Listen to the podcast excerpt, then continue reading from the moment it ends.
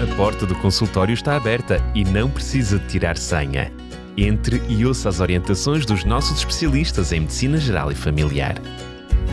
Médico de Família, com a doutora Cláudia Neves e o doutor Felipe Valente.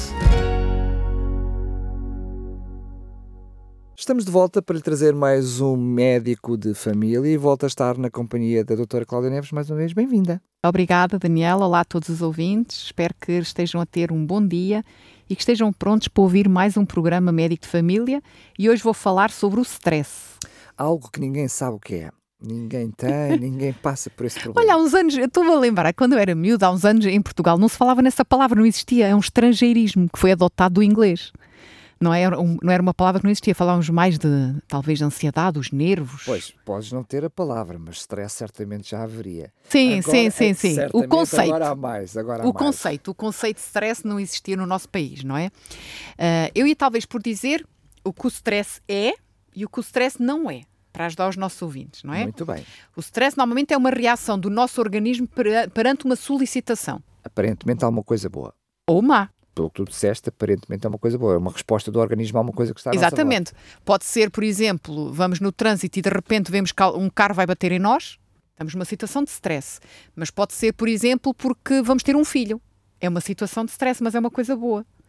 Tudo aquilo que implica uma determinada adaptação da parte do nosso ser. Mas mesmo, é? mesmo o exemplo que deste do trânsito, uh, é algo que vai provocar em nós uma reação, um despertar. Portanto, é mesmo assim é uma coisa boa, não é? Agora, a reação que eu tenho a esse stress é que pode ser má, não é? Exatamente, mas vamos falar disso ao longo deste programa. O, vamos continuar no que é que o stress é. É realmente um estado forte de tensão fisiológica ou psicológica. Um ou outro, ou as duas coisas. É também a preparação para o ataque ou para a fuga. Já lá vamos. E é o começo de uma série de doenças para muita gente. não é? Agora, aquilo que o stress não é, não é necessariamente mau, nocivo, como já falámos, já que muitas vezes até nos ajuda a alcançar determinados objetivos desejados. Stress não é ansiedade, é diferente. E stress também não é causa direta das doenças, embora possa contribuir com frequência para o seu desenvolvimento. É potencializador também, não é? Exatamente. Estamos num, num, imaginemos que ao longo do último ano uh, perdemos algum por motivo de morte, perdemos o emprego, uh, tivemos que mudar de casa, ou seja, foram vários fatores num período, por exemplo, de 12 meses, tudo isso vai contribuir para que eu venha a ter um problema depois de depressão ou de ansiedade, por exemplo, ou as duas coisas, não é? Porque foram vários fatores de stress. Agora, podemos pensar assim, mas afinal o que é que nos causa stress? Existem muitos chamados fatores estressantes ou agentes estressantes.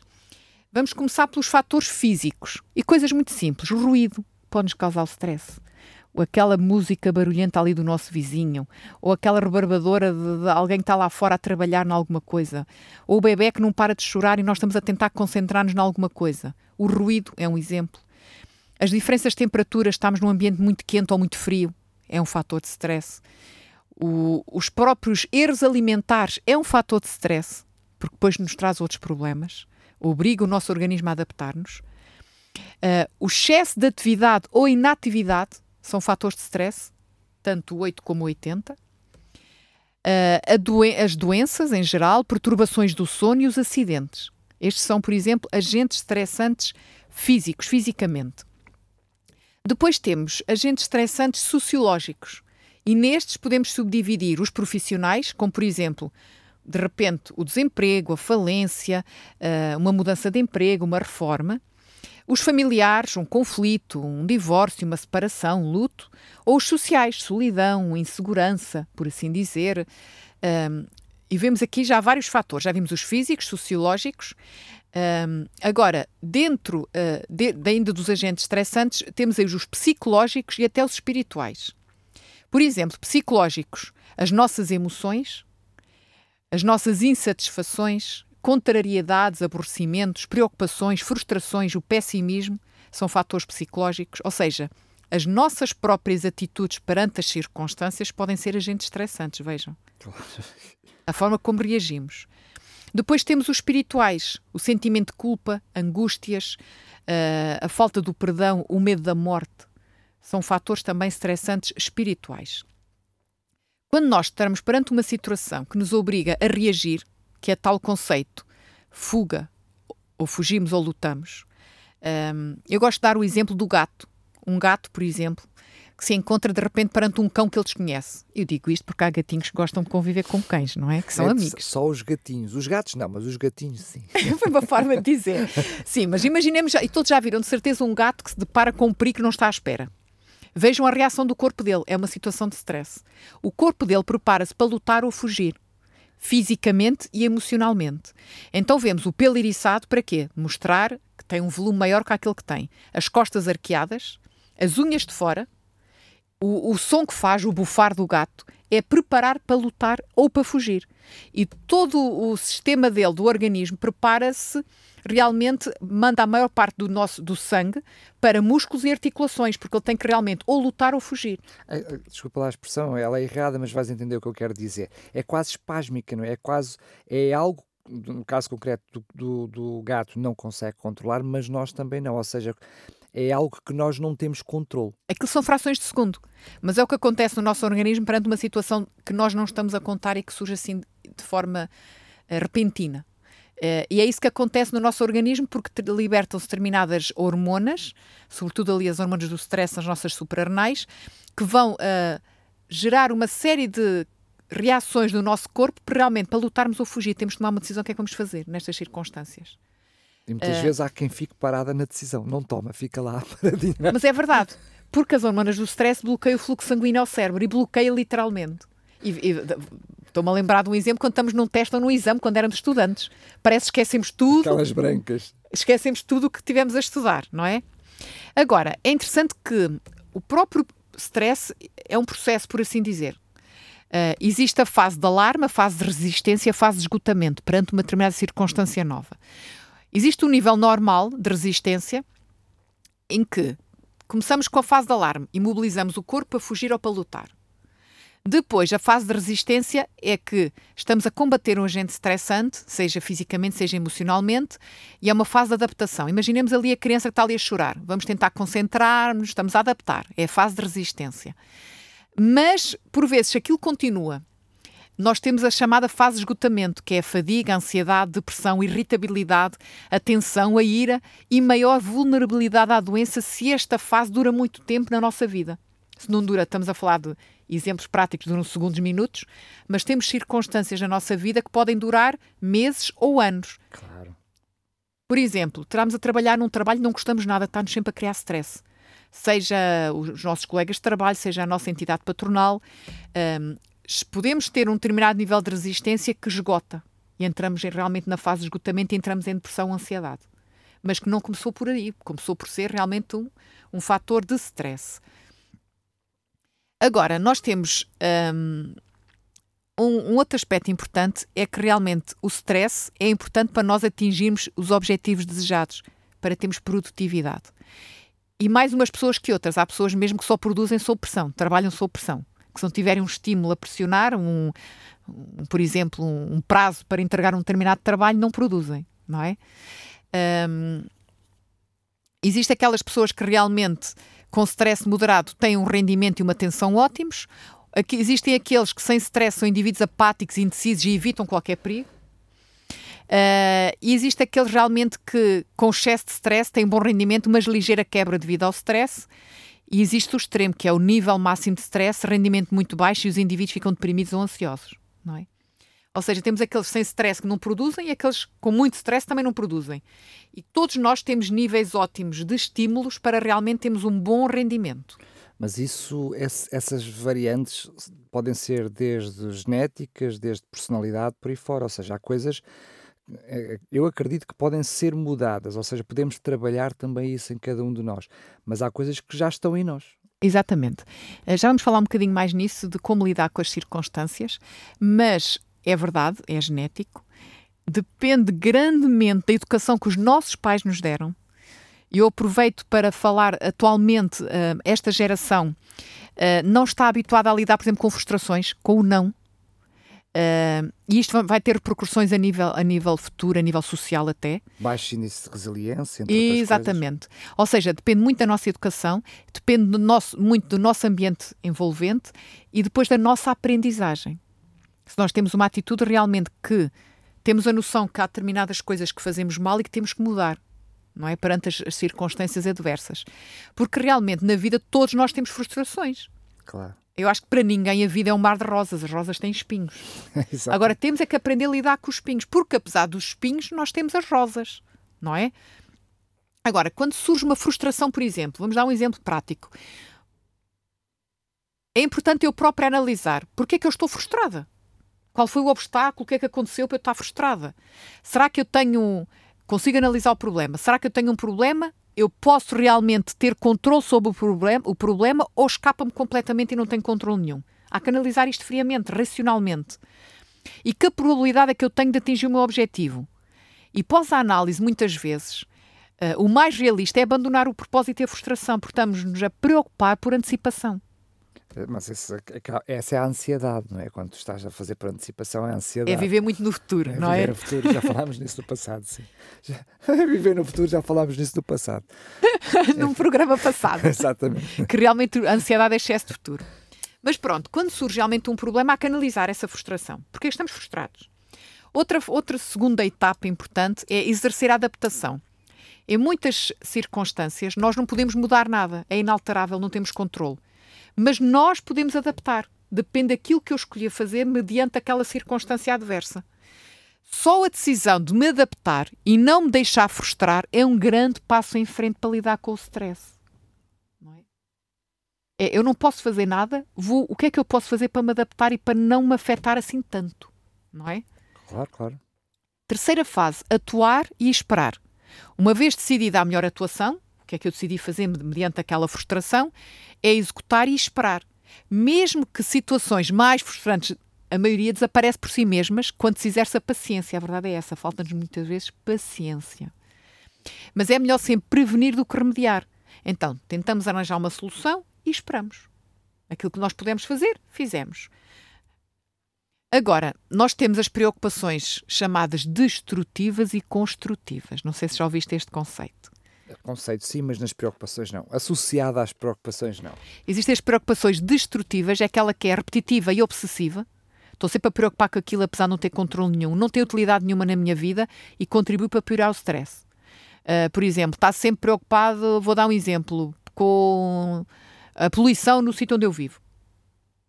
Se eu estou obcecada com aquilo, aquilo vai me afetar a longo prazo sempre. Se eu estou todos os dias obcecada com aquilo. Ou então, porque é que eu não analiso? O que é que eu posso fazer? Posso mudar de casa? Posso mudar para outro sítio? É, voltamos ao mesmo, porque não analisar. Isso é uma preocupação destrutiva. Mas tu estás a falar de determinadas situações em que tu consegues perceber, é perceptível a causa do stress. Mas eu diria que nem sempre é. E sobretudo quando, como é que eu tenho de explicar? Quando é eu vou usar uma expressão para tu entenderes. O stress miudinho, ou seja, quando há alguma coisa que mesmo no meu dia a dia eu não percebo que me está a causar stress, mas que cumulativamente me vai criar um stress grande a longo prazo. Tu há bocado falaste de uma coisa tão simples como mudança de temperatura. Eu nem imaginava que mudar a temperatura era causadora de stress. A pessoa pode não perceber até o que está a causar o stress. Quantas vezes nós já ouvimos pessoas, ah, eu estou assim tão ansiosa, eu estou tão ansioso e nem sei o que é. É assim. Também pode acontecer. Pode. Mas de uma forma geral, nós devemos, mais uma vez, ser racionais e tentar analisar os meus hábitos, o que eu fiz nos últimos dias para estar assim. O que é que eu posso mudar? Voltamos ao mesmo, analisar. Mas não é esse o fator de stress. Ah, o que é que eu fiz para estar tão estressado? Não, não, não, não, é, não, não é nesse sentido. O que é que eu posso fazer? Será que eu encontro, olha, pegando o que tu disseste, será que eu encontro algum fator que me esteja a estressar? Não encontrar, esquece. Então, não é. Será que eu estou a dormir bem? Estou cansado? Será que me estou-me a alimentar bem? Alguma coisa me está a fazer mal e, e isto afeta depois a nível de capacidade de concentração, de desempenho cognitivo, intelectual? Há que analisar os meus hábitos, o meu dia a dia. Começa logo por aí. Exatamente. E os meus relacionamentos com as outras pessoas. Será que eu estou a lidar bem com a, nas ligações, nas conversas, na comunicação com as outras pessoas? Será que eu noto que estou a ficar mais irritado, irrito-me facilmente, perco a paciência e levo o meu tom de voz? Tudo isto são fatores que podem demonstrar que alguma coisa não está bem. Há que analisar sempre racionalmente. Sendo que haverá certamente hábitos e algo que possamos fazer que sabemos que são relaxantes. Mesmo que eu não possa saber qual é a causa, do, enfim, do, do stress, eu posso, pelo menos, eu diria voluntariamente, procurar uh, fazer alguma coisa que eu já saiba que seja relaxante. Eu já lá vou, já lá vou. Porque a seguir, mais adiante, teremos várias dicas práticas para evitar realmente. Uh, há situações que nós podemos evitar, porque só os mortos não têm stress mas. Nunca tinha ouvido tal coisa. É verdade, mas foi um psicólogo que escreveu isto. Só os mortos não têm stress. Mas temos que aprender a viver com isso da melhor forma, da forma mais construtiva. E daí vem aquelas preocupações construtivas, ou seja, devemos ser racionais. Estou-me a preocupar com algo, é algo que eu posso fazer alguma coisa. Por exemplo, estou a preocupar com a minha produtividade no trabalho. Vamos racionais. O que é que eu posso fazer para aumentar a minha produtividade no trabalho? Tenho que descansar mais, tenho que me organizar mais. E, e, e isto que eu estou a dizer já é o quê? Focar em soluções. Mas, mais nas soluções do que no próprio problema. Mas, isso eu diria que é a solução, o que está à mão, é o que eu posso fazer. Sim. Mas não acontece muitas vezes que o que leva esse stress, ou quando já estamos com esse excesso de stress, é exatamente levar a, um estado depressivo em que a pessoa ainda está mais inerte, porque o que tu estás a falar é algo muito racional. A pessoa consegue parar, consegue raciocinar e dizer, e consegue ainda ser proativa, ou seja, eu vou agir contrariando este stress.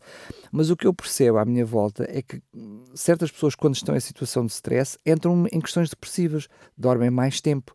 Ou seja, em vez de terem vontade de lutar contra o que lhe dá stress, é quase aquela expressão de meter a cabeça debaixo da areia, sabes? Mas aí já chegaram àquela fase que já não é, o problema não é o stress, é a mesma depressão. Okay. Aí já é diferente e aí há que pedir ajuda de um profissional, não é? Seja médico, seja psicólogo, porque muitas vezes vai lá com psicoterapia, outras vezes é preciso mesmo medicação. Aí já é depressão, aí já é diferente. Nós estamos a falar com as preocupações do dia a dia, com aquilo que nos acontece como seres humanos, não estando propriamente deprimidos, não é? Tanto que a pessoa deprimida em si já vê tudo negativo. Eh, já tem uma perspectiva mais negra, mais pessimista de tudo o que lhe acontece e tem mais dificuldade em analisar e ser racional. Isso é uma é? bola de neve, então. Sim, sim, sim, sim, sim. Ou seja, então, todos nós temos preocupações, não é? Somos seres humanos, vivemos neste mundo. Se não temos, arranjamos. Alguns sim, também. Então devemos avaliar realmente aquela preocupação, porque será que tem razão de ser? Porque há coisas que não têm razão de ser. Estou-me a preocupar com algo que eu não posso mudar nada. E que pode até nem vir a acontecer. Exatamente. Um, agora, falando daquilo que eu falei há pouco, das preocupações construtivas ou destrutivas, se realmente for construtiva, analisar as soluções. O que é que realmente eu posso fazer e adotar aquilo que for mais conveniente. Se for destrutiva, é tentar substituir o pensamento, não focar, não pensar nisso. Existem técnicas de substituição de pensamento, seja ouvir música, seja ler textos uh, relaxantes da Bíblia, seja ocupar a nossa mente com algo uh, mais neutro, por assim dizer, uh, seja mantendo-nos ocupados em trabalhos mais manuais que não que estejamos ocupados não estando a pensar noutra coisa, mas estar focados na atividade que estamos a fazer, ou procurando a companhia de outras pessoas. Portanto, se é uma preocupação destrutiva, temos de tentar esquecer. Em qualquer dos casos, é importante nós cooperarmos com aquilo que é inevitável. Há coisas que nós não podemos fazer nada para mudar. Uh, só ver algo, algo que nós não podemos alterar, devemos aceitar e deixar de lamentar e até de falar nisso. Quanto mais nós falamos nisso, maior essa preocupação parece para o nosso cérebro. Porque tudo o que nós falamos tem repercussões não só naqueles que nos ouvem, mas em nós próprios. Antes falaste uma coisa bastante interessante, que é, nós vemos que isso é quase, uh, eu diria, um sintoma de quem está nessa fase, é o queixume. É quase um sintoma, nós percebemos claramente e sabemos e conseguimos certamente, tu olhas à tua volta e consegues identificar pessoas que naturalmente já são assim. Mas quando pensamos, nem que seja nos outros, que foi que tu mencionaste, que é algo que muitas vezes não, não, não, não pensamos que é o, meu, o que é que o meu queixume vai fazer no outro. Vai contribuir para o bem-estar do outro ou vai contribuir para o outro aumentar os níveis de stress do outro? É exatamente, é. Porque quanto mais nós pensamos e falamos nas coisas, maiores elas nos parecem também e afetamos os outros, não é? Ah, aliás, eu penso que todos nós evitamos a companhia de pessoas que estão sempre a queixar-se que estão sempre a lamuriar-se da vida. A não ser vem que tudo se, negativo. A não ser que se, sejamos como elas e nos juntemos para, para, para costurar um bocadinho né? uh, e ver quem é que tem mais Ou para competir. para competir. é isso mesmo. para competir. Outro aspecto, e por último importante aqui nesta de como libertar-se das preocupações, é não deixar que o passado nos atormente. Claro que isto é difícil, mas é possível. Utilizar aquilo que aconteceu-nos no passado negativo como uma lição e não como uma obsessão. O que é que aquilo aconteceu mal? O que é que eu posso aprender com isso para melhorar? Aí o perdão também tem um fator muito importante. Nos é? relacionamentos, sim. Não, mesmo, de mim- mesmo, imagina, mesmo que Sim, é aconteceu seja verdade. fruto de algo que eu Perdoar-me a mim próprio. Perdoar-me a mim mesmo. Claro, claro que sim, claro que sim. Ah, então nós temos aqui a boa reação ao stress e a má reação ao stress, como já vimos. Então, a boa reação é nós termos capacidade de adaptar à situação, sermos harmoniosos, inteligente, proporcionado, não excessivo e nem insuficiente. Ou seja, também não ficar apáticos e não reagir e não fazer nada. Este é o chamado bom stress, não é? Psicologicamente a pessoa fica satisfeita, biologicamente as, as hormonas da adaptação, as hormonas do stress são libertadas na quantidade certa, quando estamos assim mais moderados, e pouco ou nenhum dispêndio de energia de adaptação. É chamado bem-estar pleno, apesar de termos passado por uma situação eh, adversa. A má reação é inadaptação à situação, não harmonioso, desproporcionado, inibição total, agressividade gratuita até. Psicologicamente surge a ansiedade, o nervosismo em toda e qualquer circunstância, a secreção incorreta das hormonas de adaptação, dispêndio de energia de adaptação, angústia extrema e mais rápido envelhecimento até do nosso organismo, não é? Vemos assim eh, que existe a forma como eu vou reagir depende de mim, mas depende da forma como eu escolher reagir. Agora, voltamos aquilo um bocadinho a que estavas a falar há bocado, Daniel, o que é que eu posso fazer em termos de hábitos para ser mais resiliente, para ter uma boa adaptação perante as circunstâncias. É importante realmente termos tempo para nos alimentarmos corretamente. Voltamos muitas vezes à alimentação e vemos que vários estudos comprovam que a alimentação é importante. Existe uma frase de Soli Ben Sabat que diz: A nossa maneira de pensar, de sentir, de perceber depende da nossa saúde física e biológica, isto é, do nosso estado emocional. Vemos que o que comemos é importante para estarmos realmente com boas capacidades de adaptar às circunstâncias adversas. Isso influencia, influencia grandemente quem somos, não é? É verdade. E até, até estão descritos alimentos que são mais estressantes e alimentos não estressantes. Essencialmente, eh, são os alimentos que, de uma forma geral, nós sabemos, todos nós, que são as chamadas porcarias que não devemos comer, não é? As gorduras saturadas, os açúcares, o sal. Ah, e depois tem as proteínas em excesso ou insuficientes. O comer muita proteína e a nossa sociedade em geral ingere excesso de proteína, diz mesmo a Organização Mundial de Saúde, sobretudo de origem animal, carne ou peixe. Segundo a OMS, nós devíamos ingerir no máximo um adulto 100 gramas por dia, para quem não é vegetariano, carne ou peixe. Isso equivale à palma da mão, sem os dedos, por dia. Mas a qualquer sítio que nós vejamos num restaurante, vejam a quantidade que servem de proteína relativamente, por exemplo, aos vegetais ou aos cereais. É exatamente. É inversamente proporcional, diria eu. Exatamente. Ou seja, o comer excesso de proteína ou proteína insuficiente, não comer tu não estás a dizer à refeição, tu estás a dizer dia. dia, 100 gramas por dia, sim. Ah, e nós vemos que o oposto também é mau. Ou seja, não ingerir proteína suficiente também é estressante. Alimentos que são não estressantes são os, os chamados produtos saudáveis, não é? A quantidade adequada de proteínas, as gorduras saudáveis, os vegetais, os legumes por aí fora. Depois, nós temos aqueles, aqueles ah, eu ia dizer alimentos, mas eles nem são alimentos. Ah, tu já vais perceber, estimulantes que são péssimos para o stress, que são o álcool, o tabaco e o café. São fatores que promovem muito uma reação desmedida perante uma situação adversa. Porque, porquê? Porque são estimulantes do nosso sistema nervoso central. Não são calmantes. As pessoas dizem assim: Ah, mas quando eu vou fumar o meu cigarro eu fico mais calma. Porquê? Porque o cérebro estava ali a sofrer com a falta da nicotina. Parece que a calma não, a nicotina vai continuar a estimular ali aquele cérebro, não é? É a ausência dessas drogas, e cafeína a mesma coisa, que ah, gera um bocadinho de ansiedade por causa da dependência, não é? Mas vemos que realmente álcool, tabaco e café são estimulantes e que promovem o stress. Um fator que temos que falar, inevitavelmente, é o exercício físico. Benefícios do exercício físico realmente e nós já, já falámos em alguns programas e vamos falar de certeza em mais, porque falamos quase sempre, quando se fala em estilo de vida, quando se fala nas consultas dos médicos de família, nós vamos dar quase sempre a atividade física e a alimentação saudável, em quase todas as doenças. E aqui nós vemos que o exercício físico também é importante, porque tem benefícios físicos, como aumenta a eficiência do nosso coração, dilata os nossos vasos sanguíneos, melhorando a circulação sanguínea, diminui o nível de colesterol, favorece a produção das substâncias que nos dão a sensação de bem-estar e de satisfação, que são as endorfinas, mantém a flexibilidade das articulações, relaxa os nossos músculos, queima o excesso de energia acumulada, favorece a oxigenação das nossas células, ajuda a controlar a nossa tensão arterial, facilita o nosso sono, o nosso descanso, o nosso relaxamento, normaliza a transpiração e favorece a eliminação de toxinas. Só benefícios físicos do exercício. Temos também benefícios psicológicos. Ao, ao, melhorar realmente a circulação sanguínea, o sangue chega ao cérebro, aumenta a capacidade e a agilidade mental. Aliás, o exercício é considerado um, um fator importante anti-Alzheimer, anti-demência, por exemplo.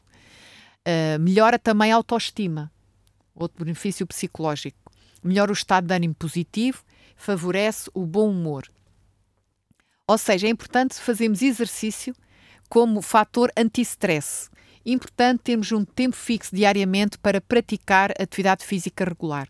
Escolha uma atividade que seja do seu agrado. Não tem que ir correr porque vê os outros a correr na rua. não gosta de correr. Escolha uma coisa que goste. Porque se realmente nós escolhemos uma coisa que não gostemos, daqui a uns tempos vamos desistir. Vamos persistir durante um tempo, mas é difícil formar um hábito. E é estressante, lá está. Que nós não gostamos. Em, em vez de nos trazer eh, a, a satisfação, aquelas, eh, o bem-estar, como tu dizias, vai-nos trazer um, vai ser um momento estressante. É. Outro fator que nós aconselhamos é procurar companhia, de preferência. Uh, porque quando nós fazemos sozinhos, acabamos por desanimar passado um tempo. Quando temos um compromisso com outra pessoa, é diferente, porque temos o compromisso. Uh, por exemplo, imagino que vamos fazer caminhada regularmente ao ar livre. Aquele dia, ai, está a chover, ai, está frio, ai, está nevoeiro, ai, está muito calor, mas temos um compromisso que vamos encontrar com determinada pessoa para aquilo, já não temos assim tantas desculpas, porque a outra pessoa também está à espera e o outro pensa o mesmo, não é? Exato. Já é um fator, é importante. Quem não faz atividade física regular é importante começar com moderação e ir aumentando a qualidade, a intensidade progressivamente. mantenham um registro das suas marcas. É importante nós automotivar-nos, não é? Porque nós escrever mesmo. Uh, aliás, hoje em dia não precisamos escrever, temos smartwatches e temos aplicações dos telemóveis. Sabem tudo a distância que percorremos, as calorias que gastamos, os passos que demos, é importante. E isso é, motiva-nos a saber que estamos a atingir o objetivo a que nos propusemos, não é? Um, o meu relógio até diz assim: ó, já, já terminaste os passos de hoje. Ou então diz: olha, mexe lá um bocadinho que estás há muito tempo parado. O meu já me disse aqui que eu tenho que mover-me, que eu tenho que me levantar. Um, ou seja, para controlar o stress é importante, resumindo, temos uma adaptação saudável, ser racionais, analisar se podemos fazer alguma coisa, se não podemos.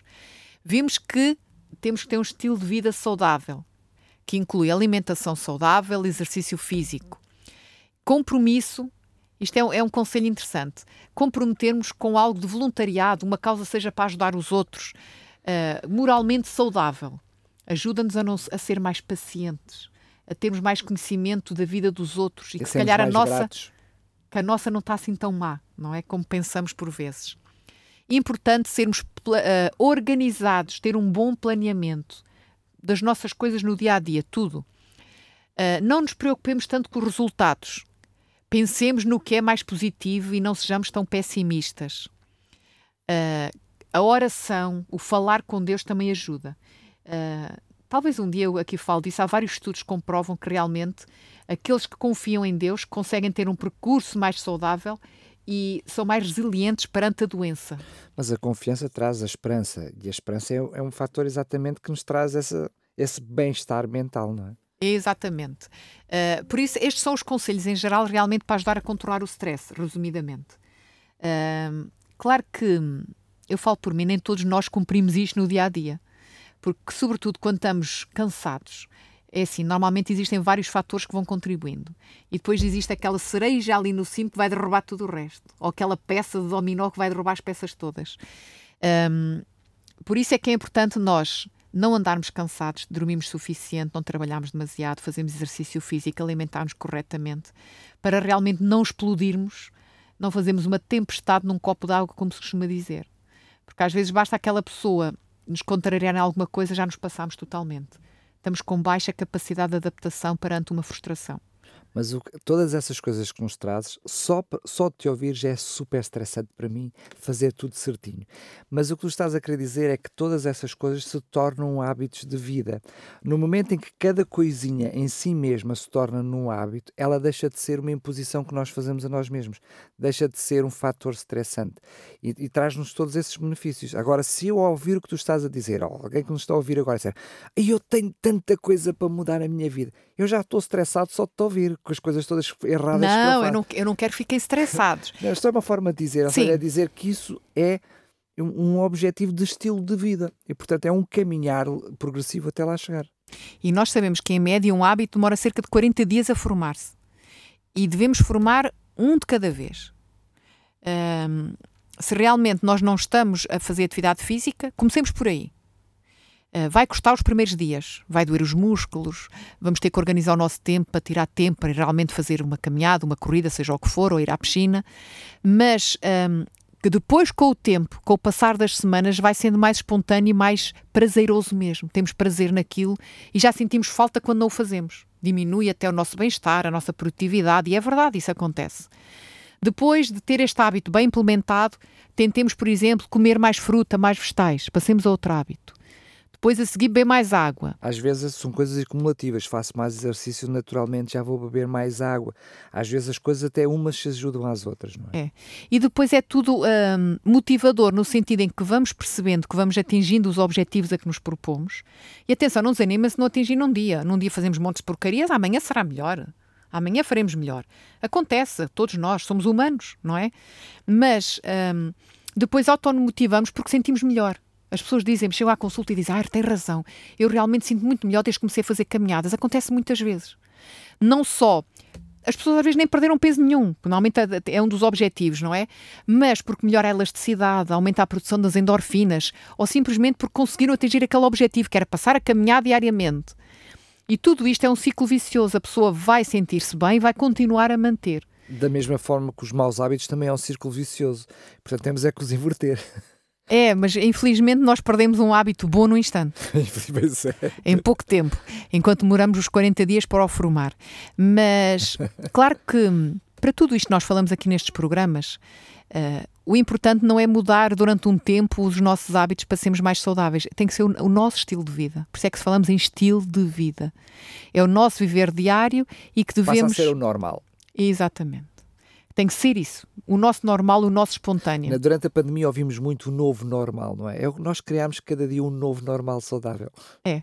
E o que nós tentamos uh, estimular os nossos ouvintes é que um, ter este estilo de vida serve não só para prevenir as doenças, a todos os níveis, e hoje falámos de stress, um, o mau stress, para ajudar a não entrarmos no mau stress, mas realmente ajuda-nos a viver com qualidade de vida no dia a dia. Uh, ajuda-nos realmente a, a estarmos bem fisicamente, emocionalmente, socialmente. E é isto que nós queremos para todos nós, é estarmos bem, não é? Não é só evitar as doenças, mas vivemos bem, saudavelmente. É possível alguém que nos esteja a ouvir agora e que não tenha noção no seu caso concreto, se está com um nível de stress elevado, se é ansiedade, se já está com depressão, ou seja, é possível alguém precisar, enfim, de uma consulta claro que sim. para tentar perceber em que estado é que está? Claro que sim. Uh, se tem dúvidas, uh, não vai à internet fazer testes, não é por aí. eu, eu, é verdade, porque hoje em dia as pessoas vão, vão à internet e chegam à consulta e dizem já li isto, isto, isto e estou com isto, isto, isto.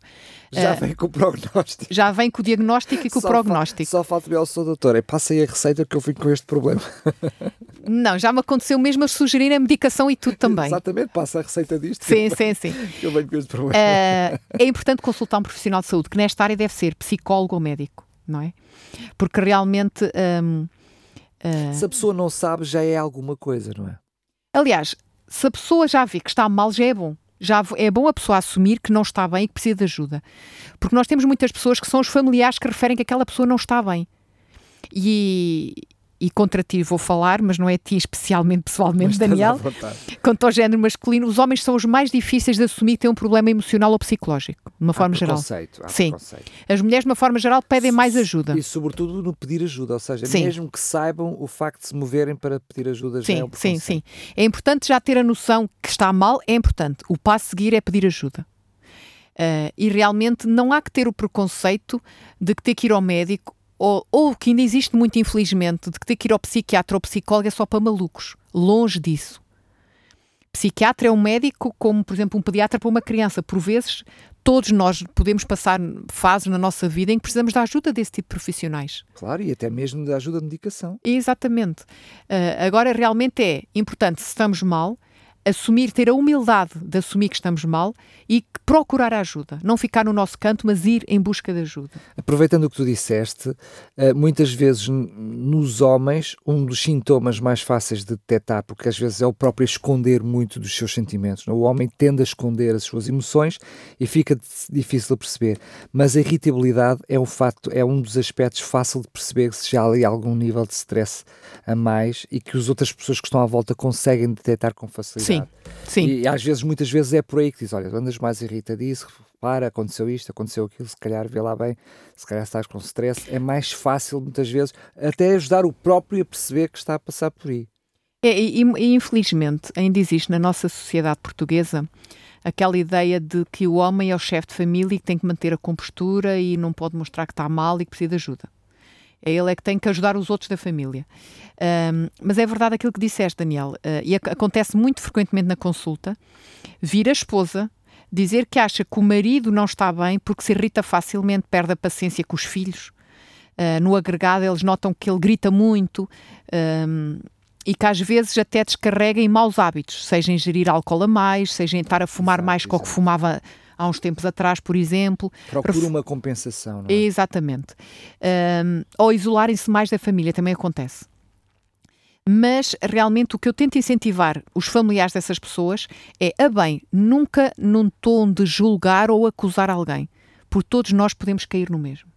É tentar mostrar a essa pessoa que realmente quer ajudá-la e é possível ajudá-la e que se calhar ela não está a perceber que está mal, mas que realmente está mal e acima de tudo por estar a prejudicar o seu agregado familiar ou os seus colegas de trabalho, o seu ambiente ali profissional também, não é? Porque uma, um, eu diria eu, muitas vezes quando a pessoa já está numa situação ou de não percepção, como tu dizes, ou seja, não consegue fazer aquela avaliação que falavas no, primeiro, no princípio do programa, ou até se está numa fase que já não consegue dar volta, insistir com a pessoa que tem que mudar, que não pode agir assim, que tem que fazer de outra maneira, não vai funcionar. É preciso mesmo, através de uma ajuda, uh, perceber o que é que é possível fazer. Sim, e porque normalmente funciona ao contrário, psicologicamente. Quando nós tentamos, num, num tom acusatório, a pessoa defende-se uh, ao contrário, ou seja, nunca vai pedir ajuda e acha que não é nada daquilo, vai agir ao contrário. É como gritar a alguém para se acalmar, não é? Não vai, não vai funcionar, vai fazer exatamente o contrário. É parecido, é parecido. É. Realmente temos que demonstrar que notamos que, que a pessoa está mal e queremos ajudar de alguma forma. E um desses passos é realmente pedir ajuda. Ou até acompanhar a pessoa a um profissional de saúde não é? Numa consulta. Muito bem. Eu acho que foi bastante interessante lembrar aos nossos ouvintes que, eh, se não ouviram o programa na íntegra, ele estará disponível em podcast em rádio rcs.pt. Não precisa de estressar, está lá todo na íntegra. Pode ouvir tudo, até fazer o download e quando quiser e mais. Porque não? E se quiser, se for do seu interesse, eh, sugerir, assim é que é, um tema, se há alguma coisa que o preocupa, gostaria de que, trazer aqui ao consultório da RCS, através dos nossos médicos, pois bem, mande-nos uma mensagem ou utilize o e-mail para programas.radiorcs.pt. Cláudia, mais uma vez, muito obrigado e até ao próximo programa. Até à próxima. A porta do consultório está aberta e não precisa de tirar senha. Entre e ouça as orientações dos nossos especialistas em Medicina Geral e Familiar. Médico de Família, com a doutora Cláudia Neves e o doutor Felipe Valente.